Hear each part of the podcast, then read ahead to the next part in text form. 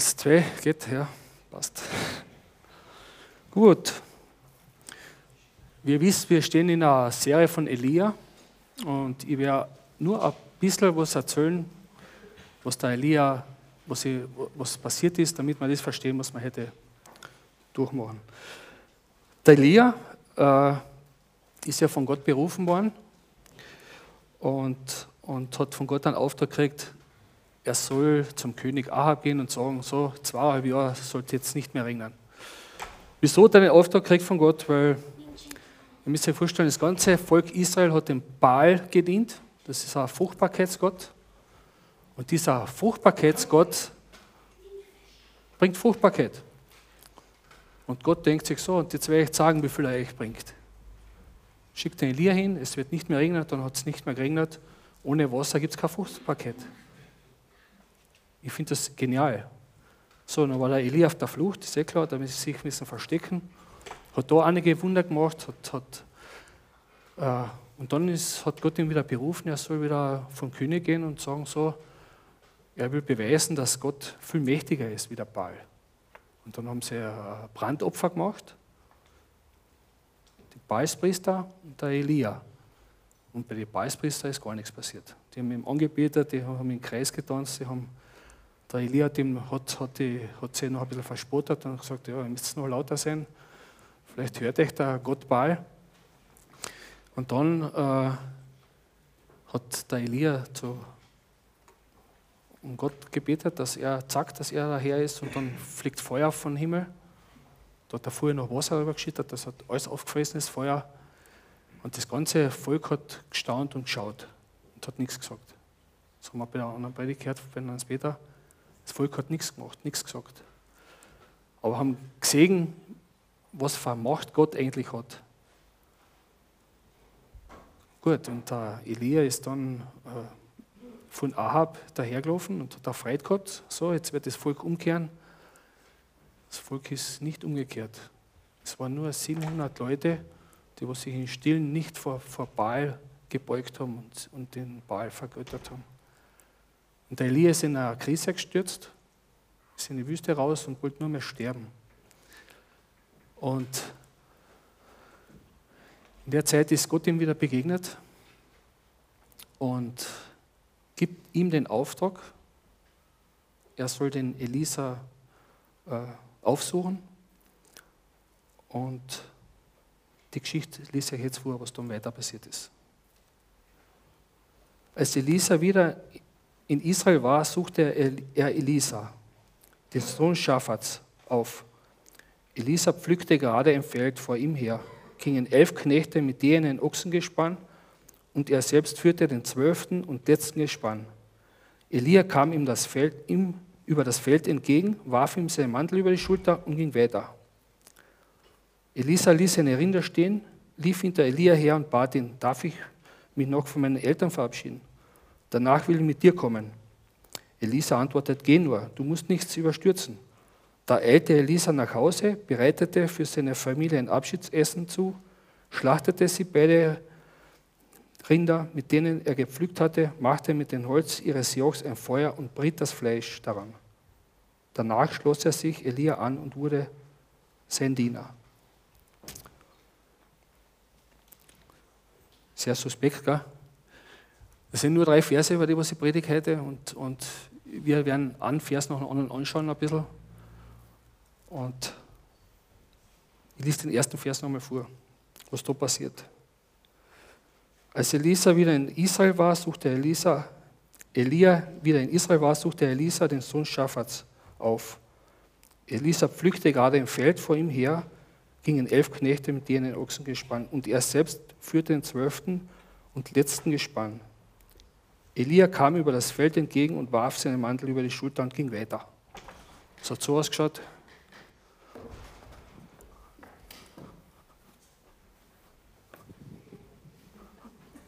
Da sind wir voll aufmerksam.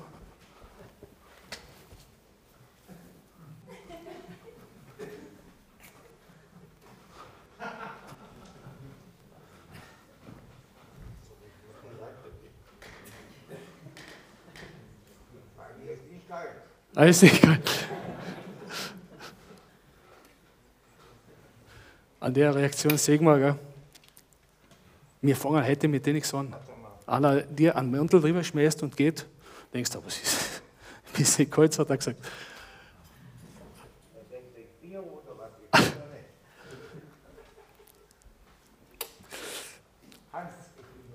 Ich erkläre dir nachher später, gell?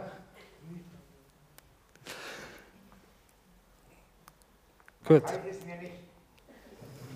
Ist der nicht kalt? Aber trotzdem danke dir alles.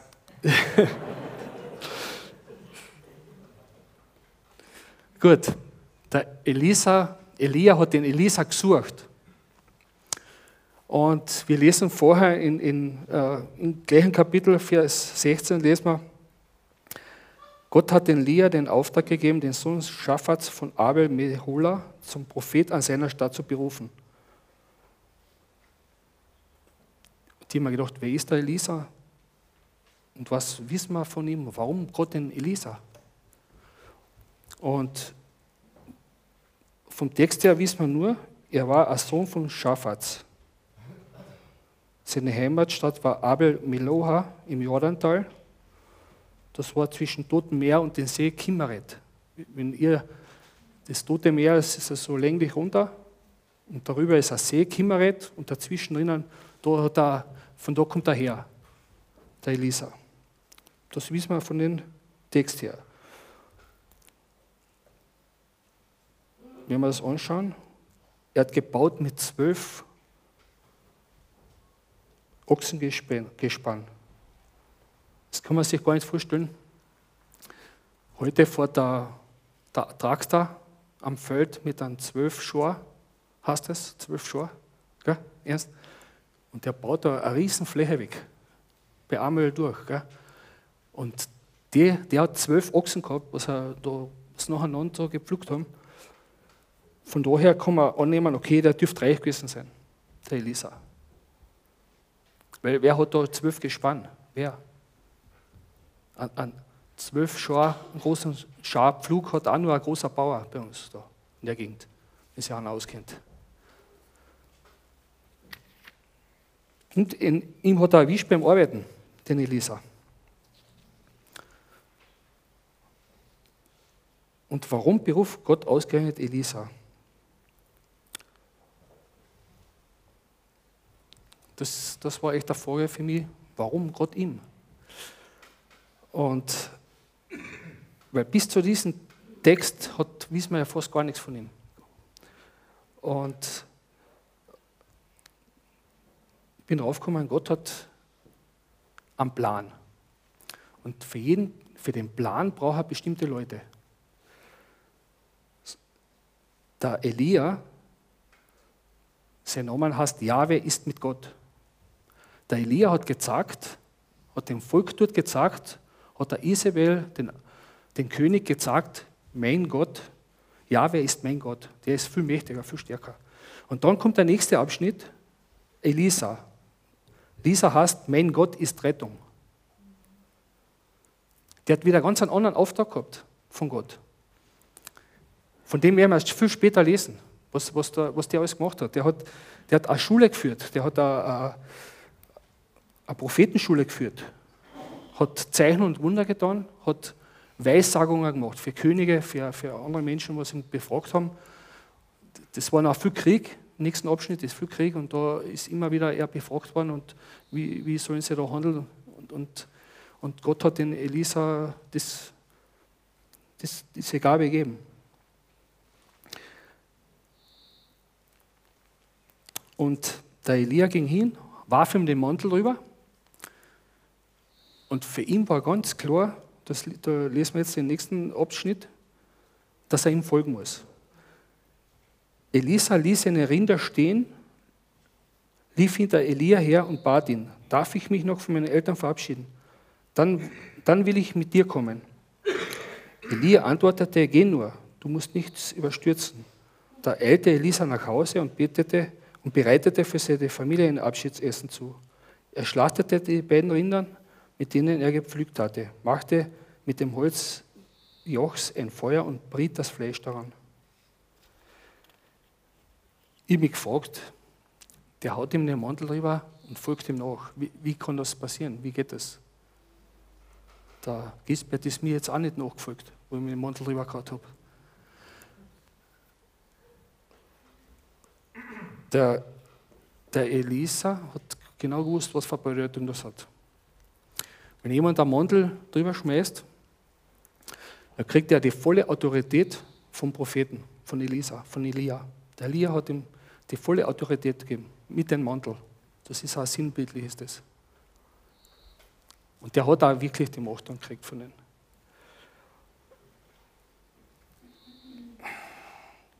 Aber der Elisa hat scheinbar da echt einen Wandel durchgemacht. Und der Elisa hat einen Wandel durchgemacht und dann lässt er alles hinter sich. Da muss ja im Herzen echt was stattgefunden haben. Sonst macht man das nicht. Man gibt das nicht auf, das alte Leben. Ich hab, äh, in meinem Leben habe ich, ich war immer gedacht, ich muss was aufgeben. In Wirklichkeit gibst du nichts auf. Das ist, du, deine, deine Sinne ändern sich um 180 Grad. Du veränderst dich voll. Du gibst nichts auf. Du, du, du fängst dienen an den Herrn. Und äh, war so wie der Elisa, genauso am Arbeiten immer früher. Sport habe ich gemacht, Vollgas, was gegangen ist. Äh, habe mich überhaupt nicht reinreden lassen von gar keinem. Habe meine Interessen vertreten, wie ich wollte. Habe das gemacht, was ich wollte. Und, und Gott hat mich dann still gelegt, sage ich einmal, still. Der hat mich still gemacht nachher. Da habe ich einen Bandscheibenvorfall gekriegt durch den Sport und dann bin ich brat gelegen. Und dann habe ich lesen angefangen. Da habe ich mich im Wort, mit Gottes Wort beschäftigen angefangen und den Jesus kennengelernt. Und dann habe ich gewusst, okay, du musst dich endlich entscheiden jetzt. Und dann denke ich mir, na, im Kreuz ist wieder ein bisschen besser gegangen, ich habe wieder Eishockey spielen angefangen. Na, ich will das nicht alles aufgeben. Ich wollte nicht aufgeben. Ich wollte mein Leben nicht aufgeben. Dabei ist es kein Aufgeben. Ich bin da echt an einer Lüge aufgesessen, weil ich gedacht habe, wenn ich mich jetzt für Jesus entscheide, dann darf ich viele Sachen immer und, wer, und mein Leben wird eingeschränkt. Das war meine Ansicht. Und das ist eine richtige Lüge, echt eine gute Lüge von Satan, der uns da einreden will, hey, wenn du mit Jesus gehst, dann bist du eingeschränkt. Du hast keine Chance. Nachher, kannst du dein Leben nicht mehr genießen. Und ihr müsst euch vorstellen, Adam und Eva im Paradies, die haben alles gehabt. Die haben mit Gott zusammen gelebt. Die haben keine Regeln gehabt, nur eine einzige. Ihr dürft von dem Baum des Lebens nichts essen. So, der Satan sitzt dort, am Baum vielleicht, und macht sie dann schmackhaft und, und sagt sie dann, schau, wenn ihr von dem Baum des Lebens isst, dann wird sie so sein wie Gott. Und er, und dann wird sie gut und böse erkennen, weil Gott will euch, ich sage einmal, durch die Blume einschränken. Der zeigt sie dann genau das auf, was sie nicht dürfen. Dürfen alles, volle Leben genossen im Paradies, die dürfen alles machen, da hat es keine Regeln gegeben. Da war alles gut, da war nichts Böses noch da. Und eine Regel schiebt sie dann der Satan hin, eine Regel. Und das hat sie gehindert, dass sie vielleicht gar nicht gehorsam waren. Und bei uns ist das auch oft so, dass wir, dass irgendwas noch in, vor der Entscheidung ist manchmal noch was da, das was ich nicht aufgeben will.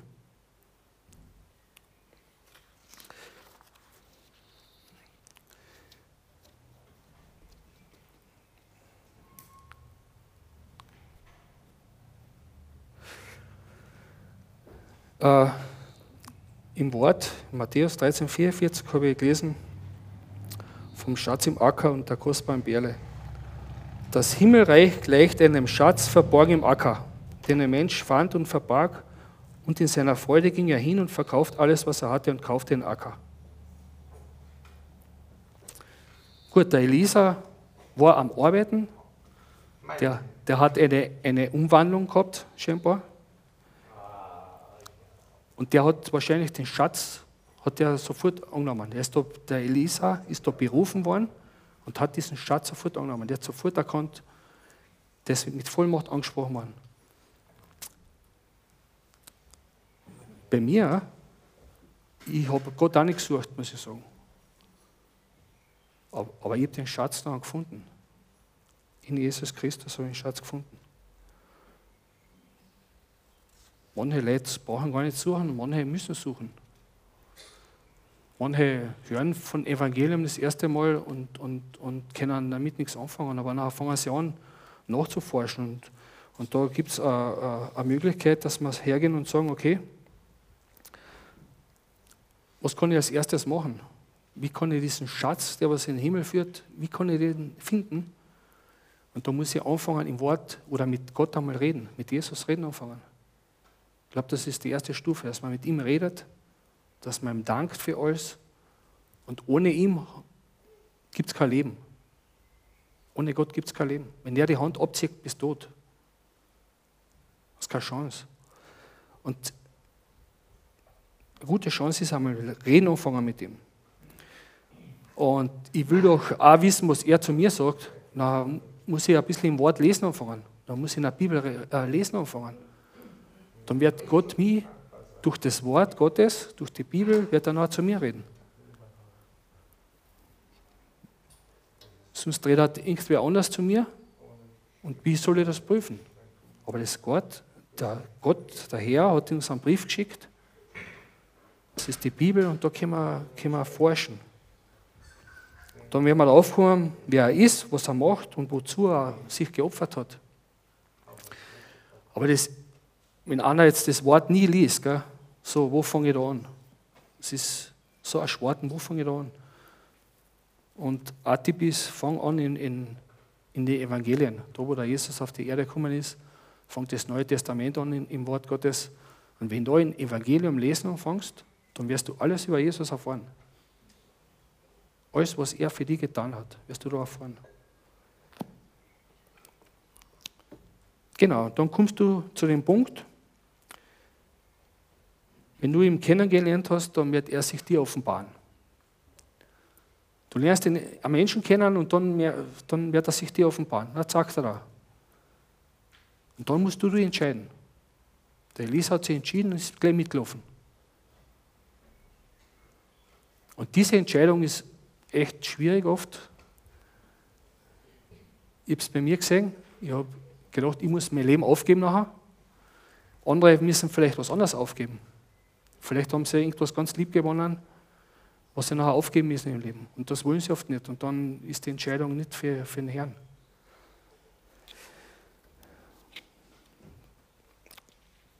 Und dann gibt es noch Leute, die was das Evangelium gehört haben, den Schatz gefunden haben, als Christen gelebt haben schon, in Abhängigkeit zu Jesus. Und irgendwie haben sie den Schatz wieder verloren. So eine Leute gibt es auch. Können die wieder zurückfinden? Können die den Schatz wieder finden? Sagt sie.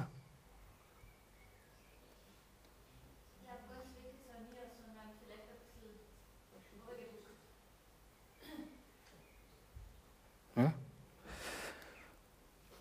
Der Jesus hat in die, in die Schriftgelehrten, in die Pharisäer, hat da drei Geschichten hintereinander erzählt. Und das eine war der verlorene Groschen, der verlorene Sohn oder das verlorene Schaf. Und ich werde es vom verlorenen Sohn kurz erzählen, weil das ist ziemlich ein großer Absatz. Wenn das alles lesen wird jetzt. Äh, in dem Gleichnis wird der Vater, der was den Sohn gehen lässt, der Sohn will das ganze Erbe haben von ihm oder sein Anteil und, und will weg von Vater. Will weg von ihm. Und geht in die Welt und hat, geht seinen Weg. So wie wir oft unseren Weg gehen wollen, geht er dort seinen Weg und, und hat ein bisschen Pech, hat alles verloren. Eine Hungersnot ist ausgebrochen, das hat auch noch das unterstützt. Und und dann denkt er sich, Mach, beim Vater ist mir viel besser gegangen. Eigentlich will ich wieder zurück, wenigstens als Sklave, damit ich, damit ich wenigstens versorgt bin. Und der Sohn macht sich auf und der Vater wartet auf ihn. Der wartet, der sieht ihn vom Weiten kommen, lauft ihm entgegen, umarmt ihn, küsst ihn ab, lässt sofort wieder was äh, Schlachting und, und feiern. Und der feiert, dass der Sohn wieder zurückgekehrt ist, dass er wieder lebendig ist. Das ist echt eine gute Nachricht. Und wenn er Jesus dreimal eine Geschichte erzählt, dreimal hintereinander in die Pharisäer, dasselbe erzählt, mit demselben Sinn, dann hat das wirklich eine Bedeutung. Und, und die wird jeden raten, äh, fang wieder an, mit Jesus zu reden. Das Erste. Das Zweite, fang wieder an mit dem, mit dem Lesen. Was will Gott zu dir äh, sagen? Genau. Drittens, du musst dich entscheiden. Und viertens gibt es auch noch, das kommt bei diesen drei Gleichnisse richtig gut heraus. Du musst Buße tun und dich entschuldigen. Das habe ich jetzt eine Aussage geschrieben von diesen drei Gleichnissen vom verlorenen Schaf zum Beispiel, da sagt der Sohn, ich sage euch, also wird eine Freude im Himmel sein über einen Sünder, der Buße tut, vor 99 Gerechte, die die Buße nicht bedürfen. Also der Jesus sagt das. Gell? Über ein Menschen, was umkehrt oder Buße tut, über einen, ein, ein Mensch Buße tut, ist ein Fest im Himmel. Unvorstellbar, oder? Beim verlorenen Groschen steht also auch, sage ich euch, wird Freude sein, wenn der Engel Gottes über einen Sünder der Buße tut. Wieder das Gleiche. Wenn ein Sünder Buße tut, ist er, ist er Freudenfest. Gott ist das so anliegen. Und wenn du Buße tust, dann ist das wie eine Umkehr dass du das den Gott hingibst und, und du bist wieder befreit. Du, du wirst den riesen Rucksack wieder los. Und vom verlorenen Sohn ist das Gleiche. Der Sohn aber sprach zu ihm, Vater, ich habe gesündigt gegen den Himmel und vor dir. Ich bin hinfort nicht mehr wert, dass ich dein Sohn heiße. Also der wollte gar nicht mehr sein Sohn sein, der, wollte, der hat einfach gesagt, ich bin nicht mehr das wert. Und Gott hat ihm angenommen. Und wenn du umkehrst, wenn du keine Beziehung mehr zu Gott hast, Gott hat noch immer Beziehung zu dir. Weil Gott will grundsätzlich eine Gemeinschaft. Soll ich was aufzeichnen?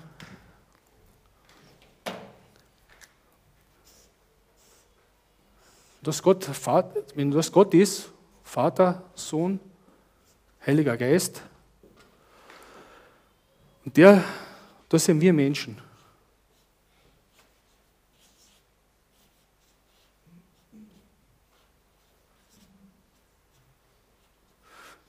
Zähl mal an die Knallung. Bin ja da, Pedro. Und Gott liebt alle Menschen. Der liebt sie von Grund auf und der will mit seinen wieder Gemeinschaft haben. Der Mensch kann aber keine Gemeinschaft mehr mit Gott haben, weil er von Grund auf getrennt ist von ihm. Weil wir da jetzt auf der Todesebene sind.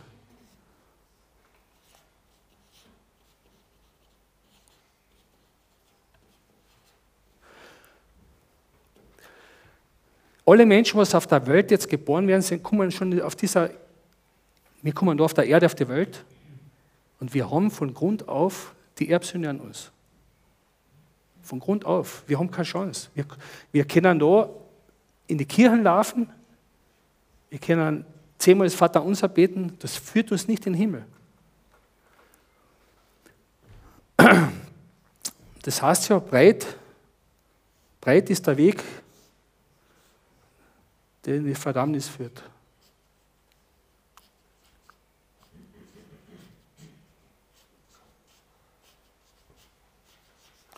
Und schmal ist der Weg, der zum Leben führt. Ganz schmal ist der Weg, der zum Leben führt. Das ist noch nicht alles. Der Gott hat sich gedacht, so, ich will, meine Menschen, ich will die Menschen wieder haben in meinem Paradies, aber im Paradies gibt es keine Sünde. Also, was mache ich? Und dann schickt er den Jesus auf die Erde.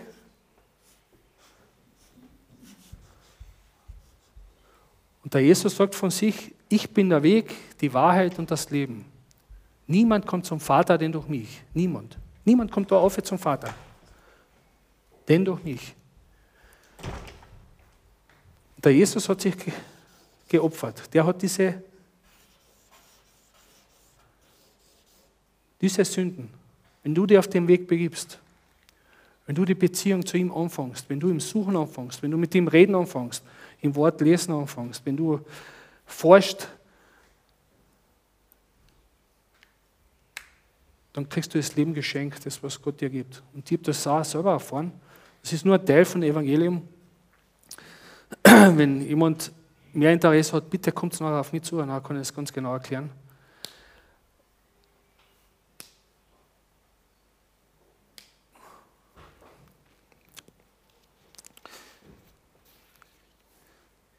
Manche suchen gar nicht, so wie ich, ich habe eben auch nicht gesucht, aber Gott hat mich da hingeführt, da habe ich die Perle gefunden. Und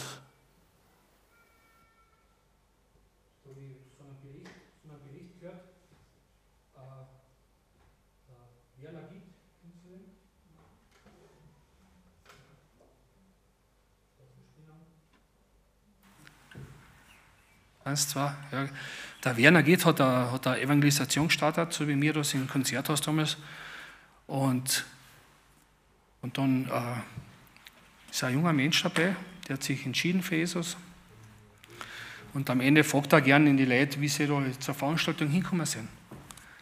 Und der Werner Gitt sagt, der, der Bursche erzählt, ja, er ist unterwegs gewesen, hat Auto gestoppt und da sind ein paar Jugendliche stehen geblieben, haben ihn mitgenommen in die nächste Stadt und haben sie ihm gefragt, ob er aber irgendwas vorhat, weil die fahren zu einer Veranstaltung. Sagt er, na, ihm ist eh langweilig, ist eh egal, fahr halt einmal mit.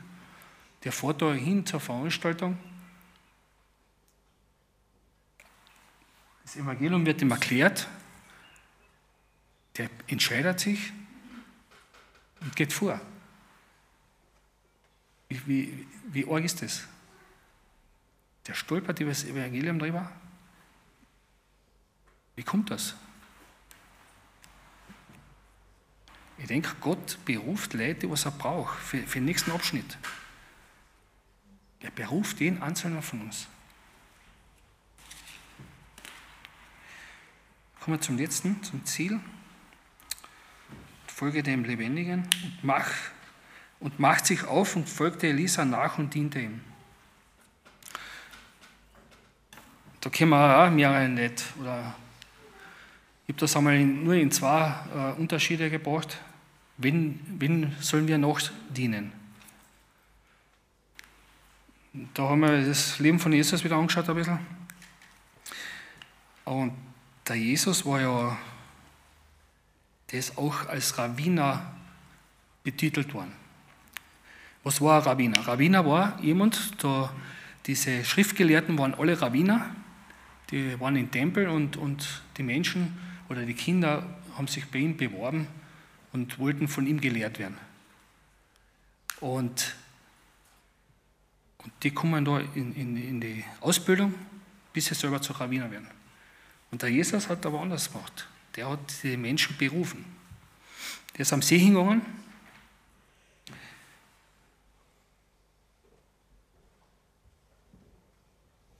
Markus 1,22. Und sie gehen hinein nach Kapernaum und alsbald am. Warte.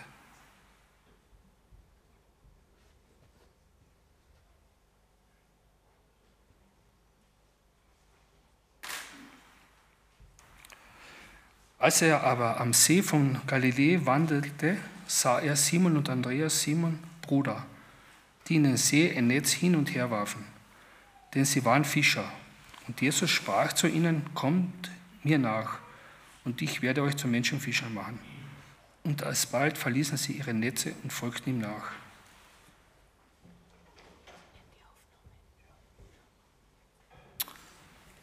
Willst du ihm nachfolgen, den Jesus?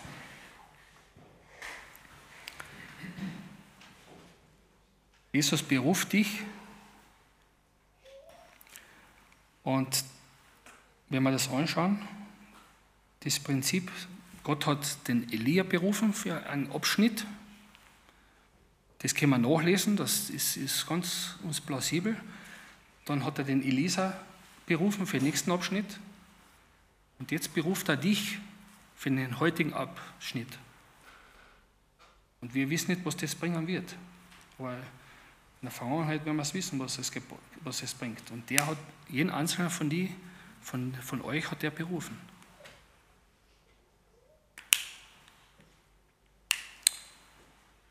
Willst du ihm folgen? Die bete noch zum Schluss.